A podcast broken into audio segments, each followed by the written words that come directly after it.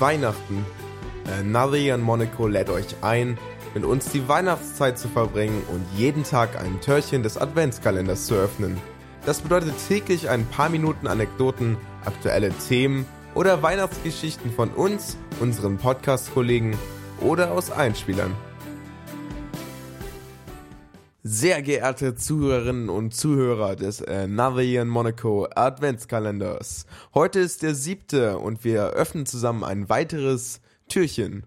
Und was befindet sich dahinter? Ein Einspieler des lieben Patricks. Viel Spaß. Hallo liebe Hörer von Another in Monaco. Hier ist der Patrick. Vielleicht kenne ich noch ein paar von euch von der Folge, wo Alex viele Einspieler eingespielt hat.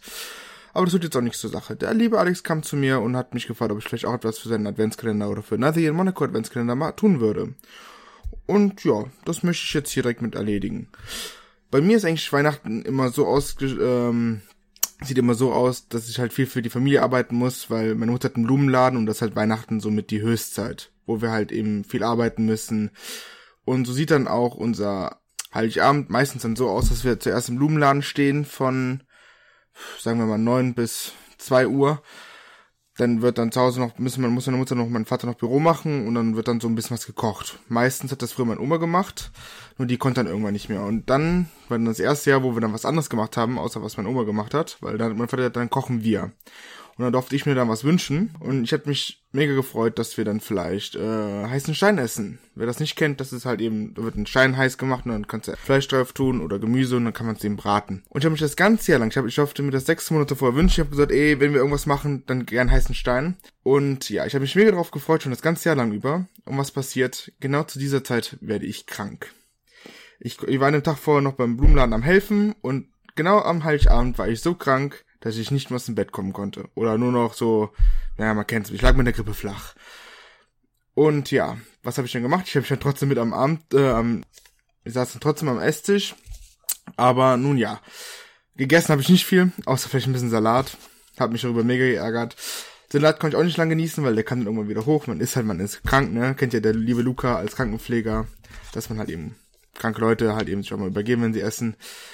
Aber das war mir dann auf jeden Fall so äh, etwas, dass ich im nächsten Jahr aufgepasst habe, dass, wir, dass ich auf jeden Fall nicht krank werde. Und es hat auch zum Glück geklappt und seitdem ist es bei uns eine Tradition, dass es immer zu Weihnachten oder zu Heiligabend äh, heißen Stein gibt. Ja, und was noch bei mir eine Tradition, ähm, ich weiß nicht, ob das jemand hier kennt. Ähm, in Köln gibt's auf jeden Fall eine alte äh, ähm, Theaterfamilie, die heißt Milovic oder eben Willi Milovic. Und ähm, mein Vater und ich haben uns dann irgendwann angewöhnt, das habe ich irgendwann mal, ich glaube, zu Nikolaus bekommen oder mir selbst gekauft. So eine richtig große Box mit allen DVDs. Und wir gucken dann immer jedes Jahr Weihnachten einen Film davon an oder auch mal zwei. Und dabei spielen wir dann mal ein Brettspiel. Das ist immer so ganz lustig. Äh, wir haben zum Beispiel einmal äh, auch um Geschenke gespielt. Das heißt, man durfte erst ähm, ein Geschenk aussuchen, wenn man halt gewonnen hat oder wenn man irgendwas erreicht hat. Zum Beispiel bei Mensch ärgere dich nicht, wenn du eine Figur schon ins Haus bekommen hast, durfst du erst ein Geschenk aussuchen. Als kleines Kind war das immer sehr, sehr ärgerlich. Nur halt eben, wenn man erwachsen wurde, dann hat man das dann doch wertzuschätzen gelernt. Man lernt das halt mit der Familie irgendwas zu tun. Das ist halt schön, wenn man die ganze Zeit trotzdem nur arbeiten ist. Ja, was gibt's sonst noch bei uns zu Weihnachten? Eigentlich nicht viel. Jetzt, ich habe jetzt seit anderthalb Jahren eine Freundin. Wir teilen es dann auch so auf. Weihnachten macht jeder, also Heiligabend macht jeder für sich alleine und dann am ersten Weihnachtstag machen wir dann meistens was mit meiner Familie und am zweiten machen wir dann irgendwas mit ihrer Familie. Und ja, bei ihrer Familie wird dann immer am zweiten Weihnachtstag Traumschiff geguckt. Das durfte dann letztes Jahr auch mitgucken. Ich glaube, ich habe noch nie sowas Öderes gesehen. Natürlich ARD, ZDF, ne? Ich habe da, glaube ich, noch nie irgendwie ein gutes Programm gehört, aber das war halt schon echt unter aller Sau. Wo ich gedacht habe, ey, das gucken sich wirklich Leute andere. Warten die ein ganzes Jahr lang, dass davon eine Folge rauskommt? Ja, das muss für mich nicht sein. Na gut, ich hoffe, euch hat dieses kleine, fast vier Minuten Türchen gefallen. Äh, ja, ich hoffe, Alex muss nicht so viel in der Post-Production machen. Jetzt klingelt schon zum zweiten Mal mein Handy. Ich hoffe, das hört man nicht so doll. Und ja, dann euch noch eine schöne Weihnachtszeit. Lasst euch gut beschenken und einen guten Rutsch ins neue Jahr.